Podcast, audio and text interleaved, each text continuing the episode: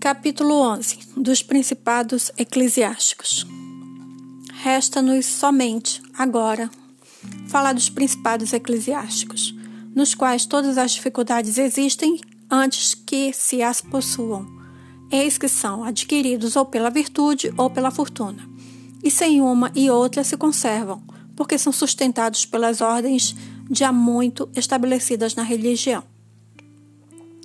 Estas tornam-se tão fortes e de tal natureza que mantêm os seus príncipes sempre no poder. Seja qual for o modo que por, porque procedam e vivam. Só estes possuem estados e não os defendem, súditos e não governam. Os estados, por serem indefesos, não lhes são tomados. Os súditos, por não serem governados, não se preocupam, não pensam e nem podem separar-se deles. Somente estes principados, pois, são seguros e felizes. Mas sendo eles dirigidos por razão superior, a qual a mente humana não atinge, deixarei de falar a seu respeito, mesmo porque, sendo engrandecidos e mantidos por Deus, seria obra de homem presunçoso e temerário dissertar a seu respeito.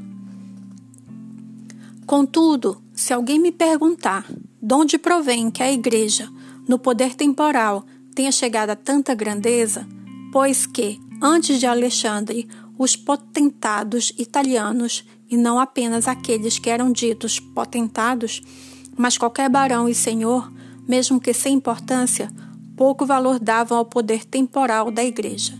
E agora um rei de França treme. Ela pode expulsá-lo da Itália e ainda lograr arruinar os venezianos apontarei fatos que, a despeito de conhecidos, não me pareça supérfluo reavivar em parte na memória. Antes que Carlos, rei da França, invadisse a Itália, esta província encontrava-se sob o domínio do Papa, dos venezianos, do rei de Nápoles, do duque de Milão e dos florentinos. Estes potentados tinham de se haver com dois cuidados principais. Um, que nenhum estrangeiro entrasse na Itália com tropas, ou o outro, que nenhum deles ocupasse mais estado. Aquele dos quais se tinha mais receio eram o Papa e os venezianos. Para conter os venezianos, tornou-se necessária a união de todos os demais, como ocorreu na defesa de Ferrara. Para deter o Papa, serviam-se dos barões de Roma. Eis que, estando dividido em duas facções, Orsini e Colonna, sempre existia motivo de discórdia entre eles, estando de arma em punho sob os olhos do pontífice. Mantinham o pontificado fraco e inseguro. Se bem surgisse, vez por outra, um papa animoso, como foi o Xisto, nem a sua fortuna nem seu saber puderam livrá-lo desses inconvenientes. A brevidade da vida dos pontífices era a causa dessa situação, porque nos dez anos que, em média, vivia um papa, somente com muita dificuldade podia ele enfraquecer uma das facções. Se, por exemplo, um deles tivesse quase enxiguido o colonese,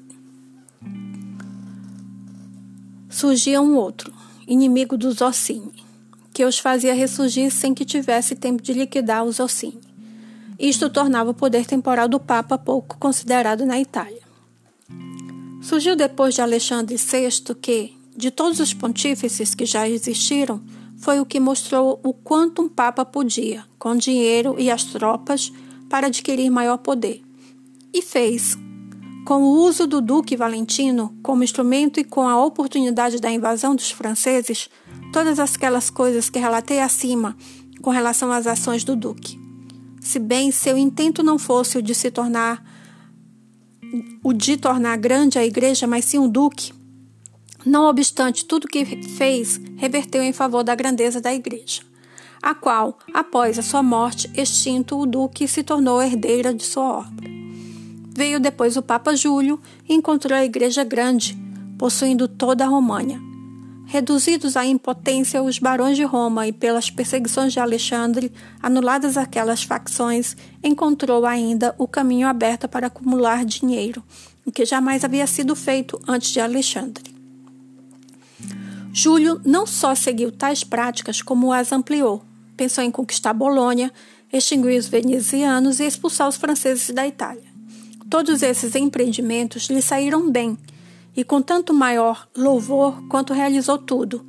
Isso para engrandecer a igreja e não para favorecer algum cidadão particular.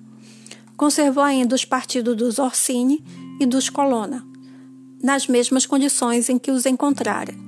E se bem entre eles houvesse algum chefe capaz de fazer mudar a situação, duas coisas mantiveram quietos.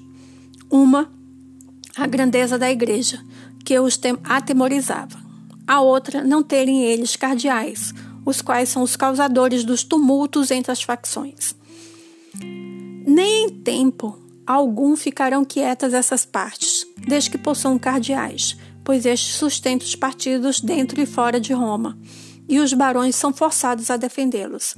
Assim, da ambição dos prelados, nas, nascem as discórdias e os tumultos entre os barões.